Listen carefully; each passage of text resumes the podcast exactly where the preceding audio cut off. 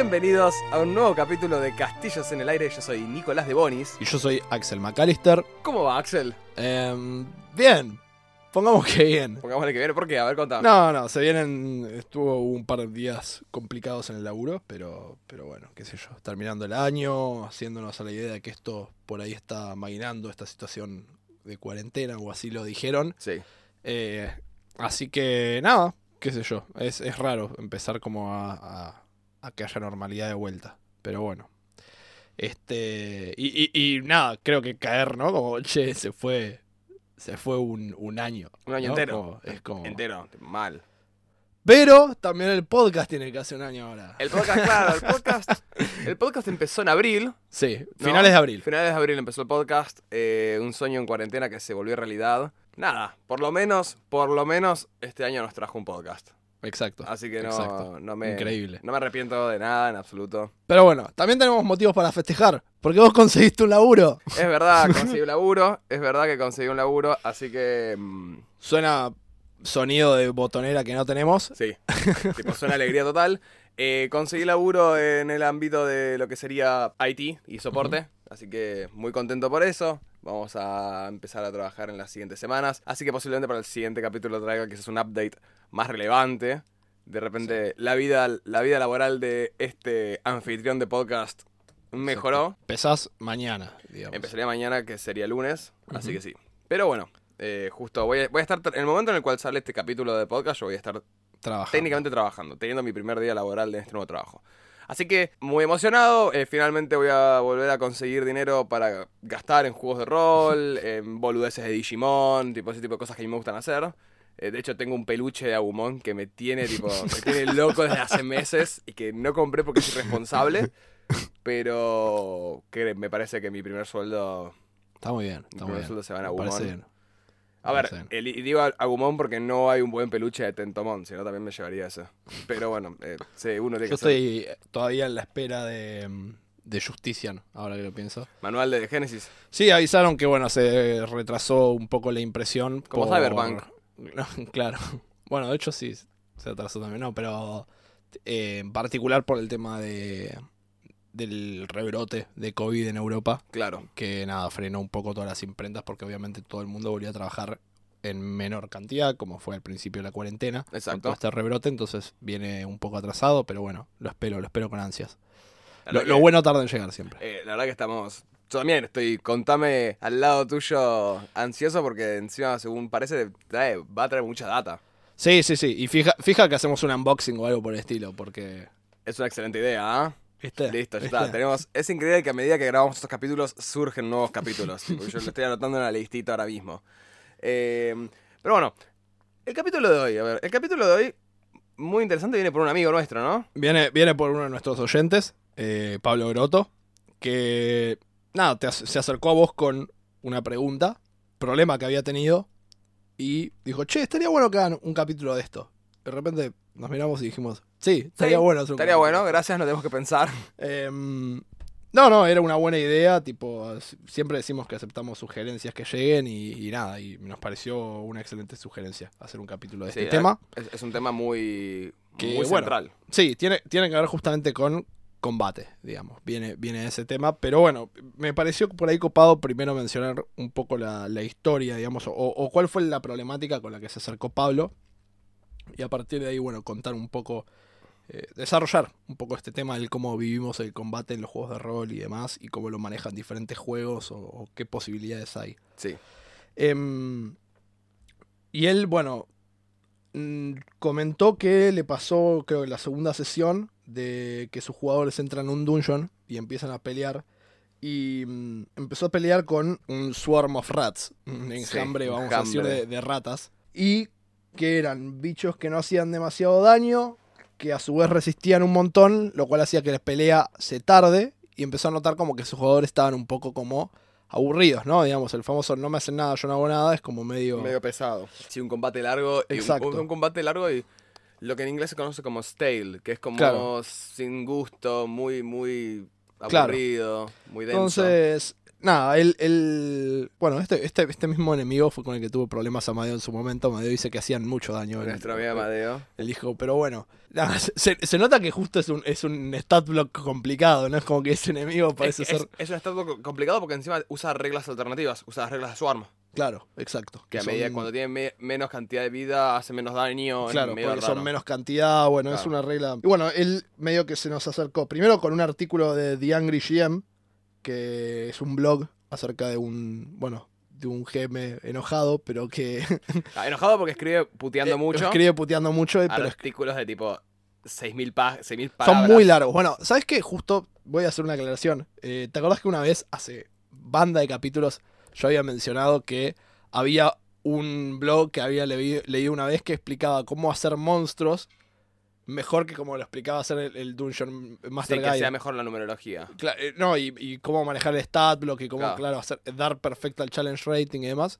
Era de este tipo. Ah, listo, perfecto. Pero era infinitamente largo. El tipo hace todos eh, artículos larguísimos. Son, pero son essays, son tipo monografías. Sí, sí, sí. Pero bueno, se nos acercó con esto y esta problemática que él había tenido y un poco cómo la manejaríamos nosotros, digamos. Me parece, Esa fue sí. como la, la consulta que, que- que veamos qué consejos tendríamos nosotros para evitar un combate así aburrido. Así que bueno, la idea es ir viendo diferentes eh, cosas o, o particularidades de lo que es el combate de los juegos de rol, ver un poco qué herramientas usamos nosotros para manejarlo. Y también mencionar un poco este artículo que tiene ideas, aporta unas ideas bastante copadas, creo. Bien. Así que bueno. En particular el tema de las ratas. Voy, a, voy a plantearlo así, voy a ir con- directamente con el problema que tuvo Pablo. ¿Vos qué hubieses hecho? Por Bueno, ahí. el tema de las ratas, a ver, combate. Porque es, es un combate que se alarga un montonazo, es un combate que se vuelve re GD. Entonces. Y me pasa, a mí me pasaba mucho en las mesas que dirigíamos en Magic Dealers, Sí. que, que pasaba situaciones de combate. Hay una realidad también que, a ver, creo que dentro del el manual de Pro Tips 101 para. Masters, em, la regla de oro en D&D es el combate te da tiempo. El combate te, te, ven- Sí. te- tipo, te compra una cantidad de tiempo. Tipo, necesitas pasar una hora, mete un combate. Y no importa, incluso si es dinámico, se te va a pasar el tiempo por, por toda la, la acción física que requiere y todo lo que... Sí, Lo, lo importante me parece a mí es cómo vendés el hecho de que no parezca que está pasando una hora. claro. Que en un buen combate es lo que pasa. Tipo, son, Sí, sí, cuando lo disfrutás. pasaron 20 enteramente minutos y no, pasó una hora entera. Pero en las situaciones donde quizás tenés que meter un combate y eso, bueno, tener un approach un poco más narrativo, que es un poco lo que después vamos a ir con el artículo, Sí. ¿no? Pero el- me parece que siempre es clave el approach narrativo, que no se pierda de vista que estás en una situación heroica, que tipo, estás en una situación donde no es un...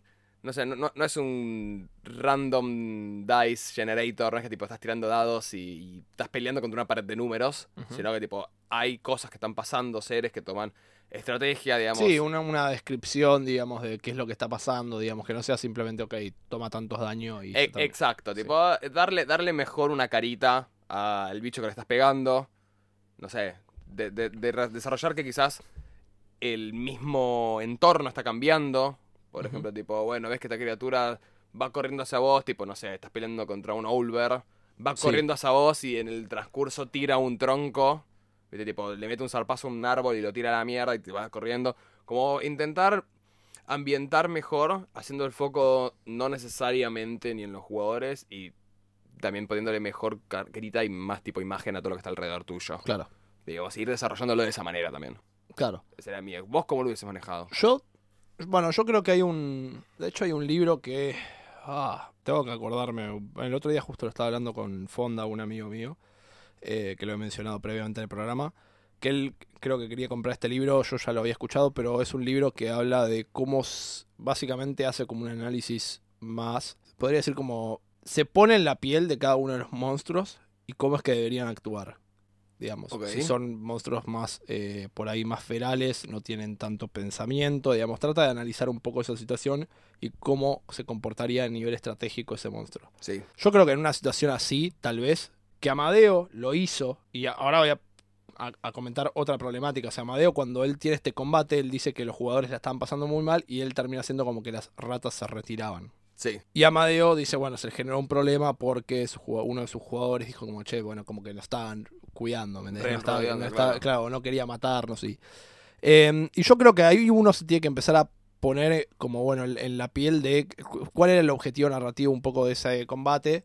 Eh, porque lo más seguro es que lo pusiste ahí para eh, darles un poquito una paliza, ¿viste? Y, y como decís, o sea, eh, que no sea simplemente camino por pasillos en medio de un dungeon hasta que llego al boss y listo, sino que haya como una suerte de, ¿no? Golpe previo. Bueno, si vos estás en medio de unas catacumbas, que haya ratas tiene sentido. Sí. Pero después son ratas. Entonces por ahí yo hubiese hecho que se retiraran. Porque por ahí golpeaste un par, no sé qué, y. O sea, sos un humano. Sos. Digo, hoy en día, normalmente, vos cuando vos intentás interactuar con bichos de ese índole, ese bicho por lo general va a correr, no va a intentar atacarte, digamos. Porque. A menos que esté arrinconada. Como Bueno, dicen de las ratas. Claro, digamos, ¿no? Pero. pero Sí, en el momento en el que como que un par, golpeaste un par, bueno, se van a retirar, no se van a quedar ahí a, a- a pelear por ahí, pienso yo. Claro. Porque también eso es un preconcepto. Ahora después, de vuelta, lo voy a desarrollar más por ahí a medida que demos lugar al capítulo. Pero viste que hay un, como un preconcepto en D&D que casi siempre todos los combates son a muerte. Todos los combates tipo terminan con una parte morfándose la otra. Claro, es como que no hay escapa, no hay un... ¿No? Como que... O, No hay o rara vez, rara vez, no hay negociación. Total. No hay un, bueno, me rindo, tipo... eh, o, o- o es muy común que alguno de los jugadores vea eso como el máster perdonándoles la vida. Cuando Sí. tranquilamente puede ser el enemigo diciendo, che, no quiero morir, digamos. Eh, entonces yo por ahí lo de las ratas, en mi opinión, yo por ahí lo hubiese, eh, o estando en una situación así, si yo veo que se alarga demasiado, digo, bueno, golpearon unas cuantas, tipo están lastimadas, son, tipo quedan pocas, se retiran y, y se las toman. Creo que esa hubiese sido por ahí una forma. Siempre, digamos, también hay eh, poniendo como en vista, bueno, cuál era el objetivo de esa pelea, digamos. Porque eh, si la pelea no tenía un gran sentido narrativo, no tiene tampoco demasiada necesidad perder tiempo por ahí, digamos. Ahí como que si vos notás que se está haciendo demasiado largo, ya está, tipo, acelerale un poco. Claro. Por ahí pienso, ¿no? Ahora, bueno, vamos a entrar. Si querés, podemos pasar primero al capítulo y después ver Obvio, un par de. vemos, al capítulo, digo, al, al artículo. Dale, genial. Bueno, el artículo primero hace una crítica que me pareció muy cómica a toda la discusión de la iniciativa. Sí. Que dice como que hay mucha discusión online de si la iniciativa, cómo hacerla más fácil, cómo hacerla que no ocupe tanto tiempo. El, el artículo medio que hace un dismiss de toda la situación y dice, Sí. es anotar números en un papel, no jodamos, es la mejor forma que hay, no en Sí, otra. sí, sí, tipo, no, no, no busquemos sobrecomplejizar algo que es fácil y listo. Claro. Que a veces está eso como dando vuelta. Más en un juego como D&D que la iniciativa es una sola vez, ¿no? No Claro. en The Genesis No como en The Genesis que tirás iniciativa todas, todas las rondas. Que bueno. Pero bueno, el, el artículo... Bueno, acá medio entra a veces en contradicción con algunas cosas que se, que se suelen hacer y que vemos por ahí en... Estoy pensando a veces en cosas como Critical Role, que vemos por ahí más descripción a la hora del combate. Sí. El bueno, pero Critical Role. Es Critical Role, show, vende claro. eso, claro. Vende como. El, el artículo habla más o menos de la idea de cómo hacer un, un flow, vamos a decir, un, un, este, un flujo de combate que esté constantemente como alternando entre las mecánicas y la narrativa, digamos. Menciona un poco eso. Sí. Y como decir, bueno, ok, tal, va tal, ¿qué haces? Bueno, vos ves esta situación. O sea, le planteas rápido la situación al jugador y lo que dice es que tipo, no. Si bien hay veces que a la gente le gusta, creo yo, como que le habla de darle detalles mínimos y él dice, bueno, el cerebro del jugador va a Lo llenar el va resto. llenar. Sí, sí, buenísimo. Que es lo, de la, sí, la transición. La Claro, es como, como trans... Bueno, entonces tirás los dados, haces tanto daño, ok, ves que golpeas al enemigo de tal forma, generás una apertura para tal, vas, vas vos, tipo, y entonces va generando como ese flujo, ¿no? De, de- para que sea un combate con fluidez, digamos, que no se sienta esto que decís stale, que no se sienta como... Monótono, donde monótono, tipo, exacto. pega, me pega, no pega, bueno, listo, voy, pego, no me pega, listo, voy, pego, pego, me pegan, uy, bueno, voy. Sí, sí, sí, que es... una es- secuencia de. Como ese tipo una, una secuencia de un programa que analiza variables, ¿no? Tipo, Claro, sí, sí, sí, es como ver la parte mecánica sola y lo que dice es, bueno, tampoco perder tiempo, o por lo menos él trata de no perder tiempo con, bueno, sí, porque tal es un ataque, digamos, o no deja que los jugadores eh, se explayen sobre el ataque que están haciendo, digamos, como que Exacto. no, No hace no da lugar a eso. Sí, lo que, lo que dice mucho es que en la misma idea de que la mente propia va a terminar de definir esos detallitos que no se hablan, digamos, dentro de, de- de ese, de ese ir narrando de manera medio como minimalista el entorno y lo que está pasando, pero narrando igual, tipo, o sea, que, que se, que se narre en pocas palabras no significa que no se esté narrando, eso es importante. Que es un poco la discusión que hablamos a veces con los Sí. libros de, de Rothfuss. ¿eh? Total, con los- es con los libros de Rothfuss, que me parece que Patrick Rothfuss logra eso, donde otros autores de fantasía no. Claro, son súper descriptivos. Él busca Claro. usar pocas palabras y vos llenas el resto. Exacto, exacto. Él lo, lo- lo hace muy bien. Digamos, en esta idea de minimalismo descriptivo, ¿no? Que dice este chabón, eh, Angry Jam, lo que dice es que es muy importante para justamente fomentar que la mente llene esos espacios, es mantener el, el- el ritmo, el pace. Claro. Digamos, es ese pace, es ese ritmo fijo que va a hacer que la mente, ok, va a empezar a llenar los espacios sí misma. Si vos tardás mucho, bueno, ahí no, puedes empezar a generar laguras, generar tiempo muerto muy largo. Entonces, eh, todo, todo gira alrededor del el ritmo, el ritmo que querés que lleve el combate. Tal cual. Y es lo que hace que justamente eh, un ritmo sólido, un ritmo disfrutable es lo que es, hace que no sea tan muerte. Claro, bueno, y va a dos conceptos que él desarrolla es como, bueno, urgencia y exigencia, digamos, que van de la mano, que él dice que son como las dos herramientas para generar ese ritmo que hablamos. En cuanto a urgencia, bueno, menciona que para poder crearla justamente es este minimalismo descriptivo, pero poniéndolos contra las cuerdas, ¿no? Digamos, es un combate y por lo tanto tiene que ir rápido, tiene que sentirse como una situación peligrosa, digamos Sí, desafiante, hay algo que perder. desafiante. Entonces es como, bueno, ok, tal te está atacando, tal otro está atacando a tu compañero, digamos, o sea, plantearle rápido la situación y decirle, bueno, ¿qué haces? Digamos, Claro. ¿no? Y del lado de la exigencia, plantea, obviamente, esto es mucho más resumido, como decimos, es un artículo largo. Del lado de la exigencia, lo que plantea es, él, con sus jugadores, los tiene acostumbrados a no darles tiempo. Es tu turno y automáticamente me decís qué haces. Sí. No hay tiempo para pensar, porque en una situación de combate real no la habría. Es como ese es eh, eh, un poco el, el pantallazo. No tenés tiempo de sacar, bueno, a ver, tengo qué opciones tengo, qué, qué, mm. Entonces, él busca que haya una respuesta automática y... Sí. eh, Sí, un poco ambiente también. Claro, en el caso de. Nada, que yo en en D&D es muy común, bueno, veo, saco, que ver qué hechizo tiro, digamos. Él dice, bueno, Y- yo y- no y doy eso- lugar a Y eso. en eso, en D&D, cuando generalmente es muy común en las mesas de Dungeons and Dragons, que cuando están medio en combate uno dice, bueno, a ver, pero tengo que tirar este hechizo, y de repente salta otro y dice, "Mm, Claro. quizás tenés que usar este hechizo. Claro, bueno, él. Yo, vamos, vamos a hablar, creo, un, un poco de.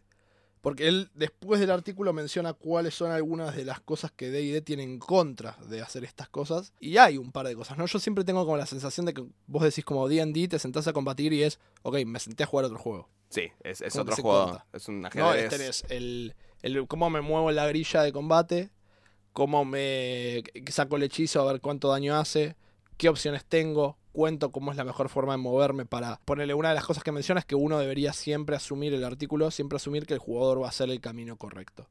Si, si él tiene conocimiento de que acá se va a comer un opportunity attack y tiene una forma de no comerse el opportunity attack, no perdamos tiempo en que cuente y a ver cómo lo hace. Digámosle nosotros, ok, si él no lo vio, nosotros como master vimos la oportunidad, ayudémoslo a que no haga ese camino. Sí. Lo cual no me parece mal, creo que... Y, y también voy a decir lo siguiente, por lo menos para mí, no me parece mal. Yo he disfrutado mucho de las partes, como, como decís, los buenos combates de D&D se disfrutan, aunque sean como un juego aparte, como es, esa, esa táctica, también se disfruta. Tiene su, su, su momento en el cual decís, ok, vamos a sentarnos a Sí. combatir. Y es cierto, tiene esa pausa, pero por ahí, no sé, en un combate con un jefe final...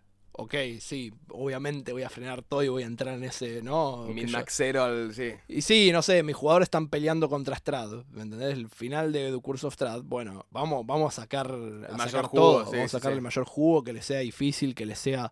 em, Disculpa, no te entendí. Wow. Eso va a quedar, ¿eh? Google que decidió, no sé, habrá tomado Strad como... Tal vez le puse de nombre Strad a Google, ¿no? Y- Puede ser. No. Bueno, y mm, no sé, a mí a veces me pasa eso. eh, como que siento que cuando juego D&D y entro en combate se frena todo. Sí.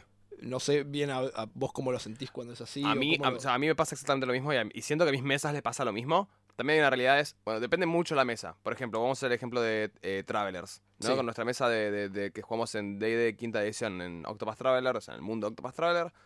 Lo que tiene es, bueno, por, por los jugadores que tenemos, quizás es, es más dinámico el combate y siguen manteniéndose in character dentro del combate. Pero muchas veces pasa que muchas mesas, como las mesas que yo corría en el local, Sí, sí. pasa mucho que los jugadores cuando llega el momento del combate, esto es algo bueno y algo malo. Porque ti- tiene, o sea, tiene algo bueno esto. Es cuando llega el combate, es- dejan de estar en personaje por un tiempo.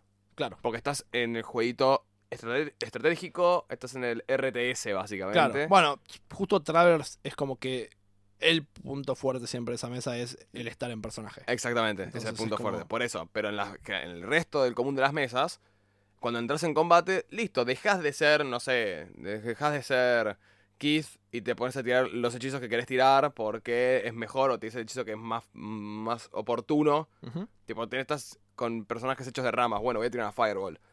Keith tiene miedo al fuego. Keith nunca usaría una Fireball y en, en Travelers eso sucede. Tipo, jamás. Claro. Y, y tú montonas otras cosas. Sí, tuvo creo un momento y lo hizo porque era una situación súper crítica, entonces decidió que, o sea, por, por el momento, de repente su miedo pudo superarlo. O sea, hizo tu Claro. tirada del medio para decir. tipo, Exacto. Pero digo, pero eh, suele pasar mucho que para los jugadores es un break en el standing character. ¿Malo? Si tendría que decir que es algo malo, bueno, es porque interfiere con la experiencia narrativa. Porque interfiere con la experiencia de ambientación que en general se busca eh, tener con un juego de rol.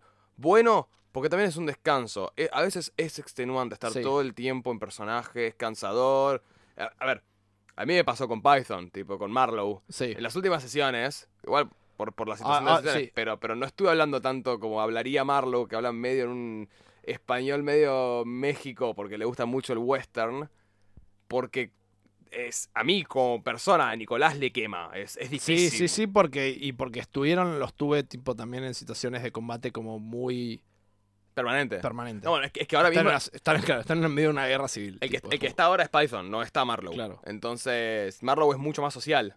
Sí, sí, digamos. sí. O, o- o Marlowe es Marlowe cuando está en una situación de ventaja porque se puede fanfarroñar y ser él. Pero en una situación de, de tipo, estoy herido. Estamos hablando de las dos personalidades del personaje de Nico. Mi personaje tiene dos, por ahora tiene dos personalidades. Sí, una, una, una es tipo, es, es, es- un agente que busca otras personalidades para poder disfrazarse y Claro. filtrarse en otros lados, pero bueno. Tiene problemas para disociarlas igual. Claro. Pero, pero bueno, eh, digamos, el, como que eh, me pasa mucho ese ejemplo porque de vuelta, activamente rolear al personaje de Marlowe y, Ujú. y representarlo como creo que es, es difícil, es cansador. Ujú. Y a veces no estás simplemente en el mood para hacerlo. Tipo, Tal estás cual, tal cansado, cual. venís a jugar, pero tampoco para estar poniendo acento todo el tiempo porque requiere un esfuerzo extra. Sí. Y que encima, si vos empezás a hacer ese esfuerzo, si yo empiezo a hablar como Marlowe y en medio de la sesión hay dos cosas que no digo como Marlowe y que las quería decir como Marlowe, yo siento que estoy haciendo mal el trabajo. Y, Claro. y es como aún más responsabilidades y contra mí mismo. Entonces, está bueno el break dentro del, del Sí, yo, yo creo que hay un. Digamos, en- en- como digo, en DD me parece que está buenísimo. El, el- como digo, jefe final, vamos full tipo. Eh, ¿No? Este combate y cómo hacerlo, me parece perfecto. Cuando. Me parece este, justamente el artículo menciona dos cosas. Una es, eh, como digo, el, el moverse entre las, entre las, entre la grilla a veces atrasa mucho. El otro es el tema de las reglas. Él dice que no permite el uso del libro de reglas por parte de los jugadores en la mesa. Y eso es algo que nosotros hemos hablado previamente a veces para cómo hacer que se mantenga. Creo que en algún otro capítulo lo mencionamos.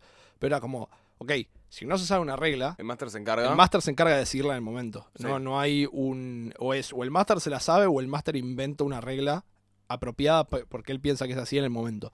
Si hay alguna discusión al respecto, que, que ahí es cuando uno tiene que hablar, tener la charla con sus jugadores, pero porque los, ah, los hay los jugadores que te dicen, pero no es así, porque. Y vos decís, la puta madre, juguemos. O sea, Creo que esto es mejor para la ambientación. Claro, en el momento es esto. Después, por ahí, traeme a colación. Che, fíjate que esto suele ser así en realidad. Che, tenés razón.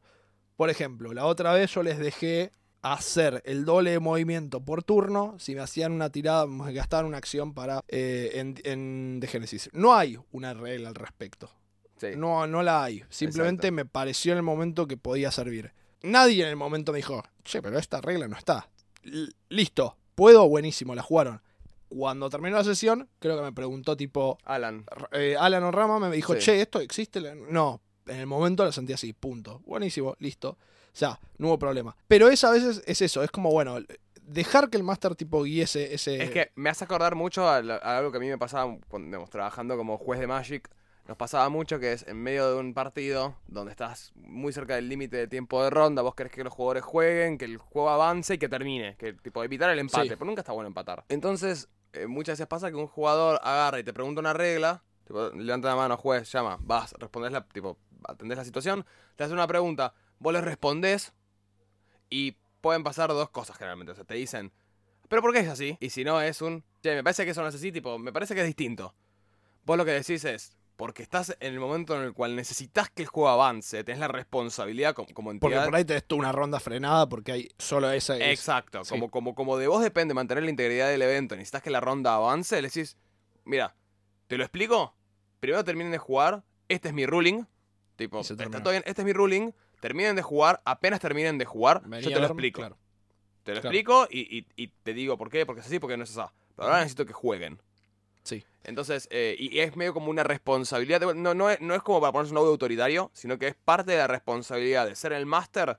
Estás encargado de que el juego siga, estás encargado de que todos lo Sí, y disfruten. me parece, y si tenés un jugador que por lo general tiende a frenar mucho esas situaciones, bueno, entonces habla con tu jugador y decirle, che, ahora es así. punto. No, o sea, le decís, digo, va- Y- o sea, por ejemplo, sí, está bien lo que estás haciendo, me gusta que me debatas las cosas o que quieras discutirlo, pero yo voy a tomar esta postura para ir avanzando más y lo charlamos después. Listo. Claro, Claro. Nada, así que me, parece que el, el- problema que plantea me parece bueno, me parece que es una dinámica, plantea una dinámica de combate copada. Como digo, a mí me gusta a veces cuando juego D&D esa cosa de freno y digo, veo todas las posibilidades que tengo, pero por ahí es cierto que en combates menores, no sé, a veces es el, cuando te es un random encounter, ¿no? Un encuentro random por tabla, porque digamos es parte del juego D&D cuando estás explorando. Bueno, no es por lo general un combate determinante. Entonces, me parece que a veces mantener un flujo rápido en un combate como ese está bueno.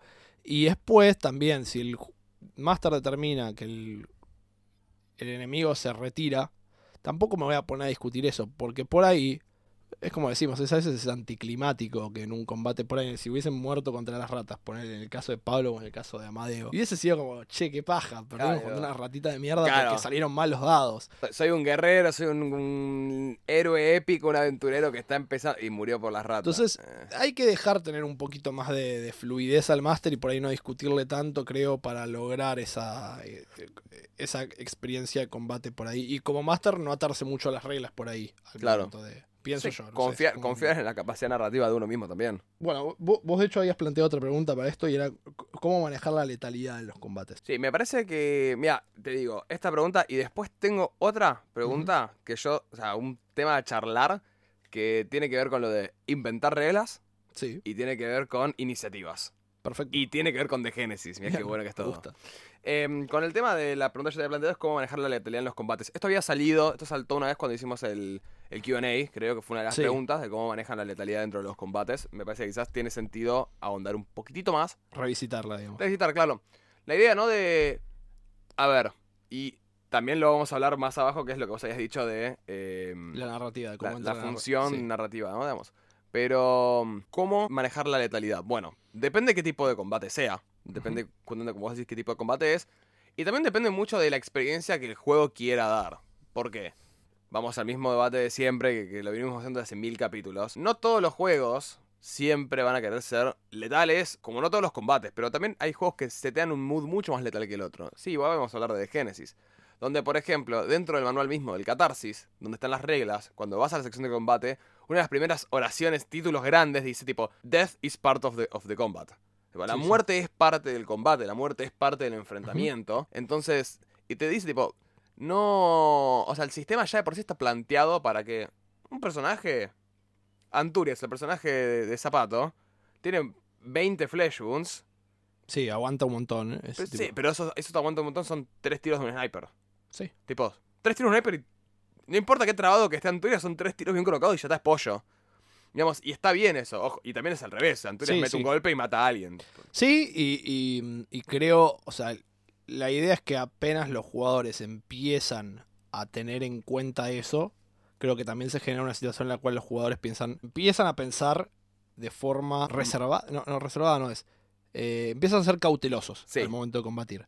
Siempre, es como que ustedes automáticamente entran en una cosa en la cual es, no Che, me voy a arriesgar. si lo quiero Tipo, meterme, no quiero irme a las manos. Claro, en si, no puedo querés. evitarlo, o sea, eh, voy a correr o voy a buscar, primero voy a buscar, tipo, evitarlo. Es lo mismo, también lo mismo pasa en Vampiro, donde los combates son contra gente muy poderosa generalmente, porque vos también, porque un mismo personaje también es una persona poderosa, entonces los combates se vuelven medio picantes innecesariamente y decís, bueno, no hace falta, no quiero, no quiero esto porque es arriesgar, es tipo sacrificar a tu personaje al pedo o arriesgar a tu personaje al pedo. Claro. En D&D, por otro lado, bueno, está más planteado, o también, es también está muy más estandarizada la idea de que el jugador va a sobrepasar todos los encuentros que tenga, y ahí Sí. vamos con la idea, ¿no? De, de qué función tiene cada, cada combate, pero en esa idea de que un, es un héroe elegido que va a tener que pasar todos los enfrentamientos que se le ponen, en- bueno, hace que la letalidad sea distinta, que las reglas no soporten tanto la letalidad. Por ejemplo, cuando a mí me preguntaron esa vez en el podcast, en el capítulo, ¿qué, ¿cómo manejo esa letalidad? Bueno, yo generalmente agarro el challenge rating, que es un tema muy debatido dentro del Sí, ambiente, sí. Del, del ambiente de Sí, es- da, da para totalmente otro capítulo. Tipo- eso es como.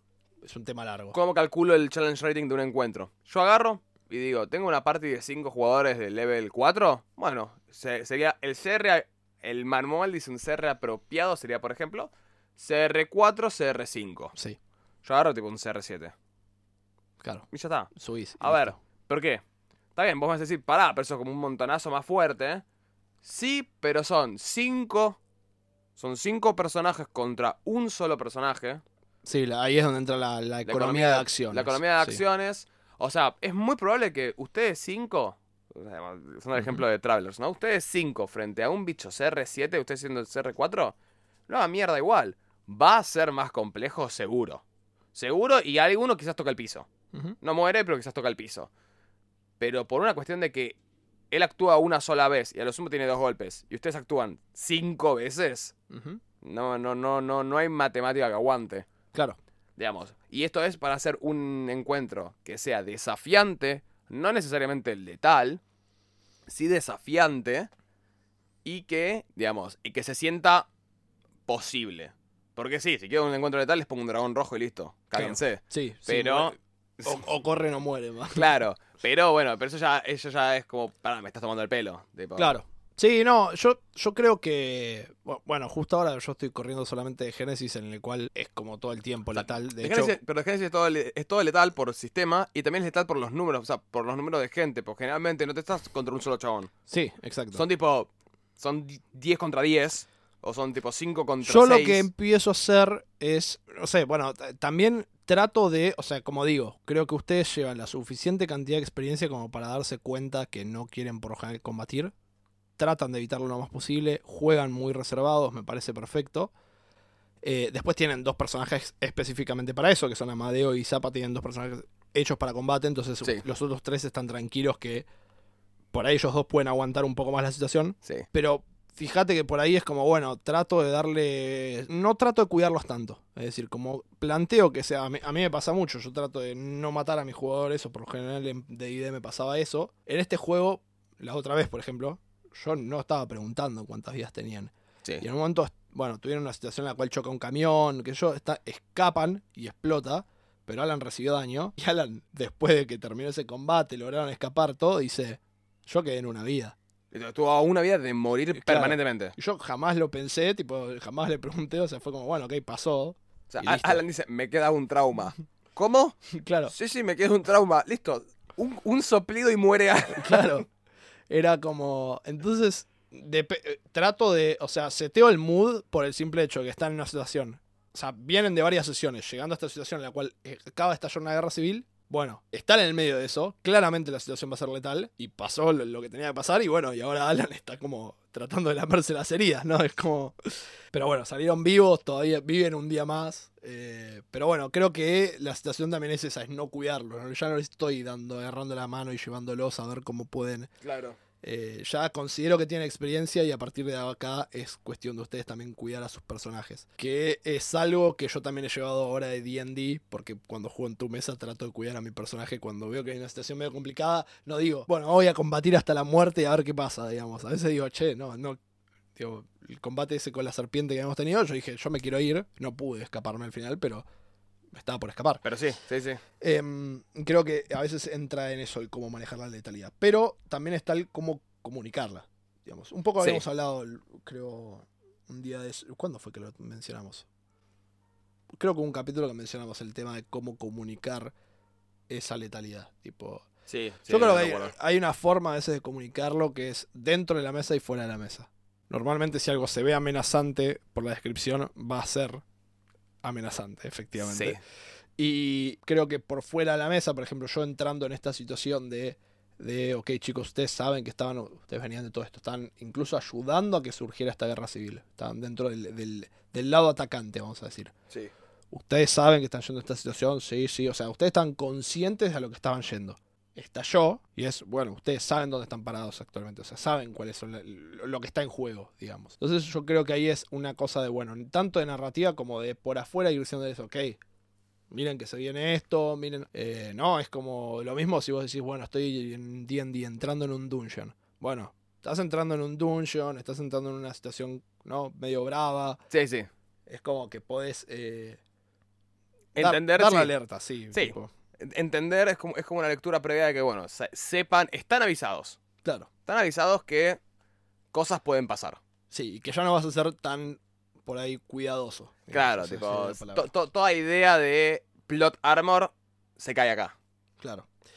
Y bueno, dijiste que tenías otra pregunta. No sé si querés que primero toquemos la otra, que era el qué función cumple la narrativa eh, en el combate, eh, o qué función cumple en el combate la narrativa que queremos tratar, que era una...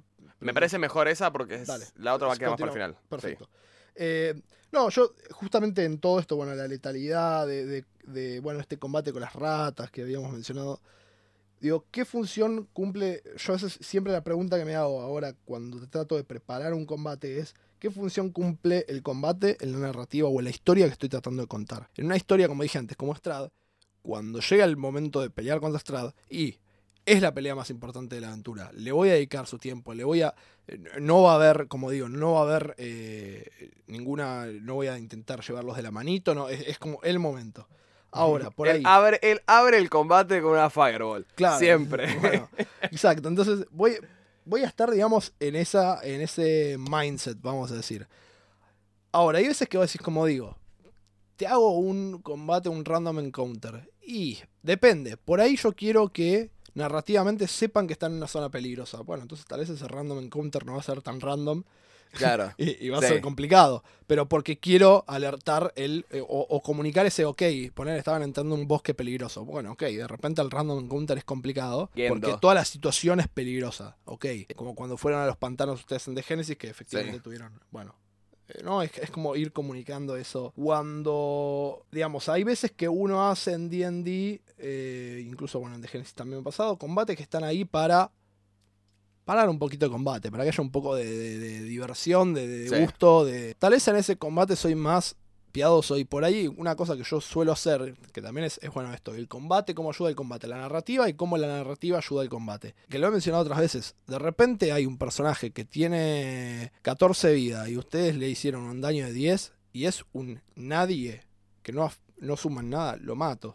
Sí. Y si y, y de repente ustedes ganaron eh, ¿no? Como el, la- el upper hand, vamos a decir que sería la, la- la ventaja en la pelea. Sí. Bueno, tal vez esos personajes, esos enemigos deciden retirarse y punto. Pero porque está ahí para complicar las cosas un poquito, no, pa- no busca. Desafiarlos, no busca Claro, sí, exacto. llevárselos. Creo que esa es una buena forma y de hecho ahí es cuando pienso, ¿no? Eh, eh, eh, ahí es cuando creo que, digamos, D&D tiene un problema que es que los jugadores por lo general saben mucho de reglas. O, o- o- Sí. o es un sistema tan establecido para el combate que todos sabemos más o menos las reglas. Entonces, no si nunca falta el jugador que dice, che, pará, pero ese aguantó 12 de vida y este es igual y aguantó 10. ¿Qué pasó? O sea, Sí. no, no, basta de metagaming, sáquense eso de la cabeza, dejen que el master maneje el flujo de la pelea. Sí. Digo, había, me acuerdo, una regla que siempre comentamos, que estaba en cuarta, creo, que es la de que cuando vos tenías un boss, todos los, los minions del boss Sí. son un bicho, tal cual, el mismo, pero tiene uno de vida. Sí. Entonces, la, la función, ahí es, ahí es la narrativa entrando en el combate, digamos, ¿no? Vos tenés el, el boss final, el, el tipo al que buscaste matar por toda una campaña, tal vez, tiene sus aliados, tiene sus, sus, sus secuaces. Sí. Pero esos secuaces no tienen ningún tipo de, de- de- de narrativa que explorar. O sea, entonces es, es te voy a hacer el... voy- están ahí para dar la sensación de que este tipo comanda gente. hacer cuerpo. de hacer cuerpo. Pero la idea es que los puedas sacártelos de encima cuanto antes. Sí. Y, y que si matas al boss, también se, va- se van, tipo. Claro, pero si no lidias con ellos, bueno, los números te pueden ganar. Porque efectivamente tiene el mismo stat block hace el mismo daño, pero tiene uno de vida. Y está ahí para que vos te tengas que ocupar. Entonces da esa sensación de que por ahí en el medio del combate vos estás peleando contra los minions de este tipo para poder llegar a él. De repente, Claro, no sé, es como, lidiando con guachitos. eh, ¿no? O, o esa sensación de hago cuerpo, la- las famosas escenas de pelea donde hay por ahí alguien, ¿no? El- el- un tipo, el, el Némesis, y tenés un montón de, de gente peleando en la misma sala, digamos. Es Sí. como. John Wick. Claro, para- pero también para que no se dé como por ahí esa escena de. ¿No? Cinco personas rodeando a uno y ese uno pudiendo con todos, ¿no? Creo que Claro, también ayuda. Matrix. Sí. Así que nada, me parece que es importante, bueno, que preguntarse, bueno, ok, quiero hacer este combate. Claro, ¿Qué, ¿Qué, qué función- propósito sirve? ¿Qué propósito sirve para tu historia? Eh, ¿Qué, qué experiencia quiero no, que tengan? ¿Qué experiencia querés que tengan los jugadores o saquen de ese combate? Sí, Eso, eso ayuda muchas veces, creo que a. esa- hacerse esa pregunta ayuda a guiar el combate hacia donde querés. Entonces, por ahí, no sé, en el caso de Pablo, ok, ese combate con ratas, por ahí la, la función no era más que un combate previo en el dungeon para, digamos, empaparlos un poco. Bueno, si se hace muy largo y se hace aburrido, está, las ratas se retiran o, o- o la- o las matan, de repente tienen menos vida. Sí. eh, no, terminemos el tema, digamos, es como eh, que no ocupe más lugar del que necesita ocupar. Esa es exacto. como la- la- Exacto. Y quizás cuando un máster deja todo a control de los números y no toma la dirección uno mismo, puede pasar que porque las tiradas de dados salen más, digamos, salen distintas Sí. según como uno planeaba, de repente ese swarm de ratas tiene tipo más protagonismo y no es la idea. Por eso es donde puede interceder un, un ge- digamos, un máster. Que es lo mismo que de vuelta, porque puede pasar que si un máster se, se mantiene enteramente eh, bajo los números de los dados, tipo, bueno, un swarm de ratas tiene más protagonismo y es más difícil de matar, llegan al boss después de eso, meten Y- cuatro críticos y lo one-shotearon. Claro, y se- Eh, es, es como.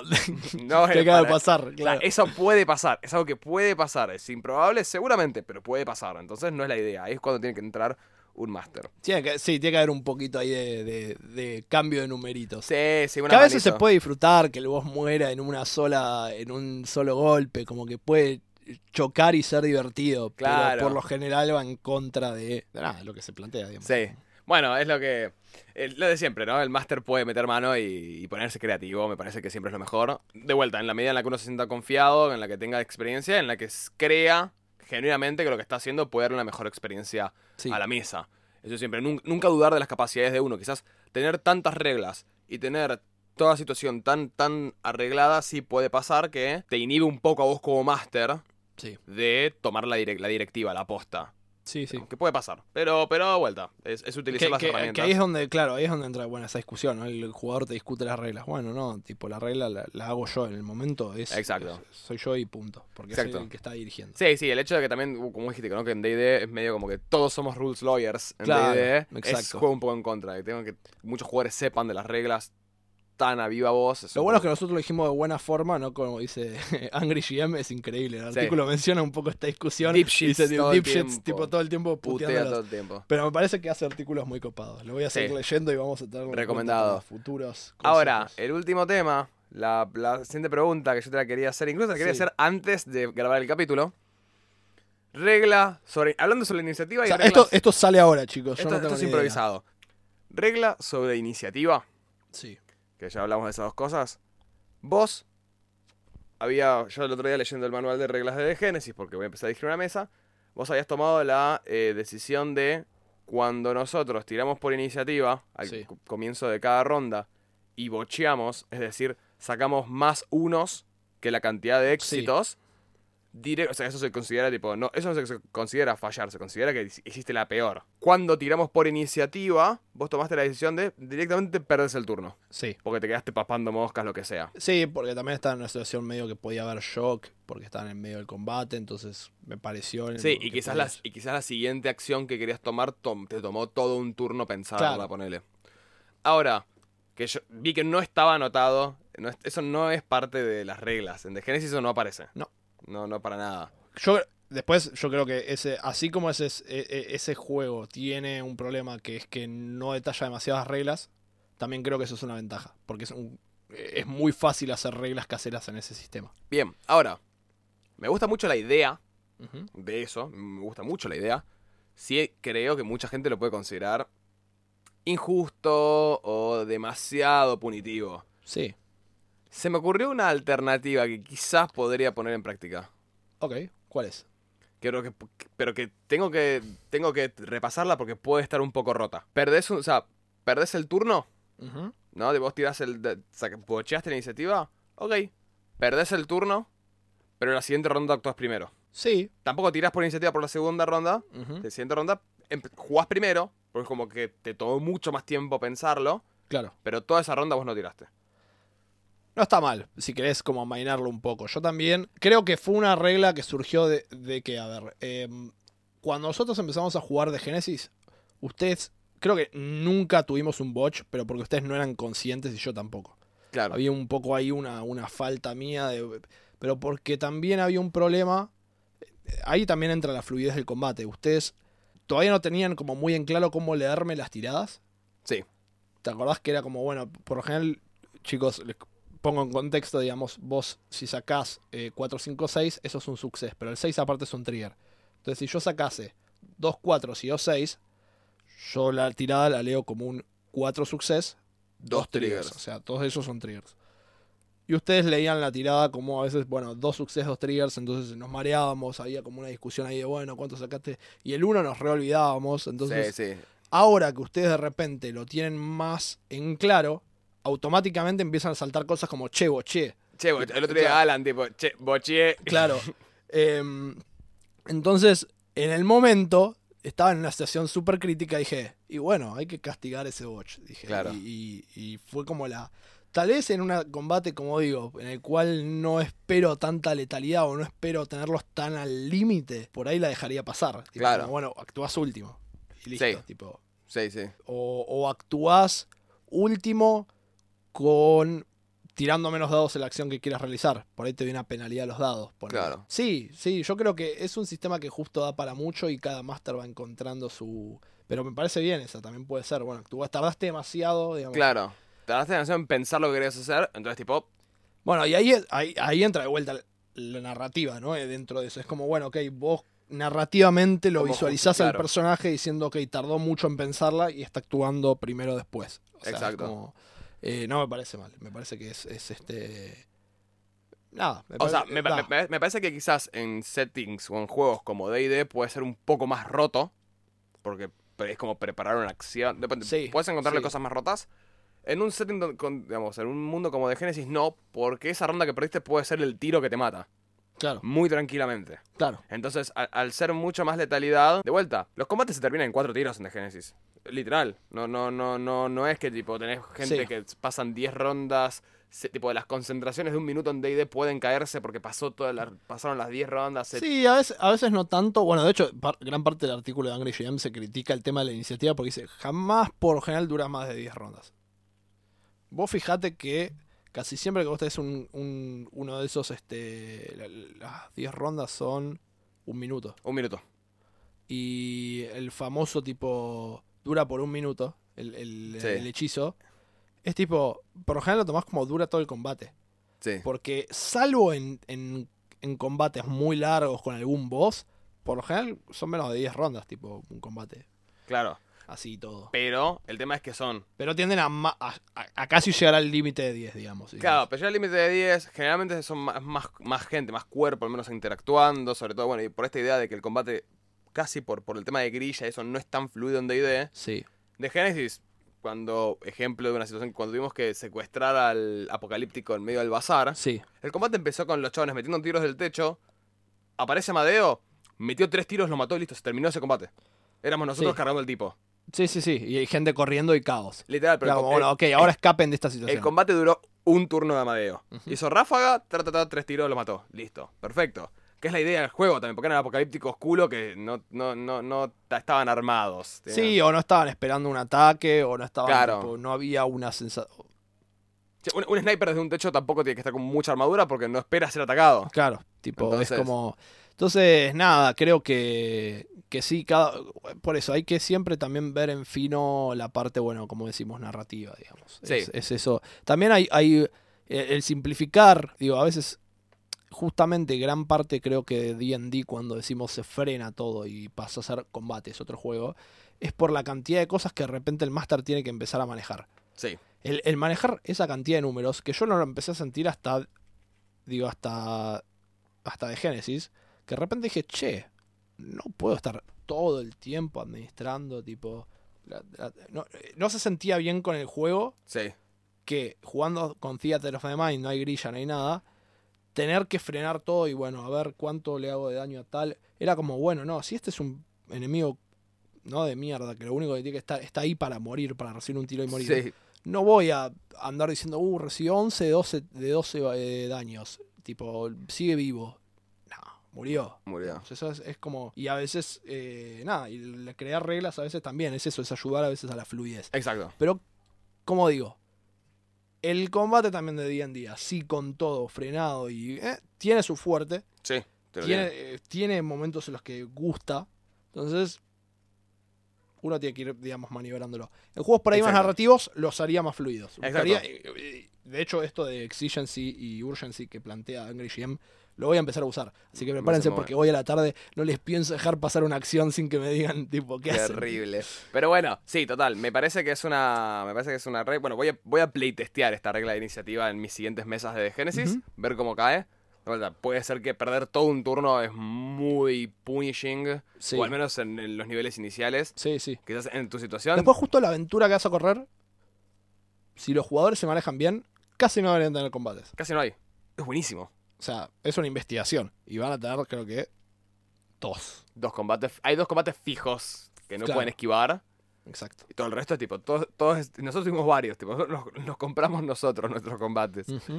Pero bueno, creo que esto ha sido un buen capítulo. Charlamos un poco más en profundidad sobre combate, sobre el pacing del combate, la fluidez. Sí. Eh, Y bueno, sí. Y tenemos por ahí tal vez un capítulo especial para la próxima. puede que, que la Estamos presente La verdad que Eh, nos acercamos a fin de año Sí. y bueno, Va- vamos a ver cómo, claro, cómo, cómo se desarrolla cómo eso. sigue todo esto. Pero bueno, chicos, al final del día, Solo estamos construyendo castillos en el aire. Muchas gracias y nos vemos en el siguiente capítulo.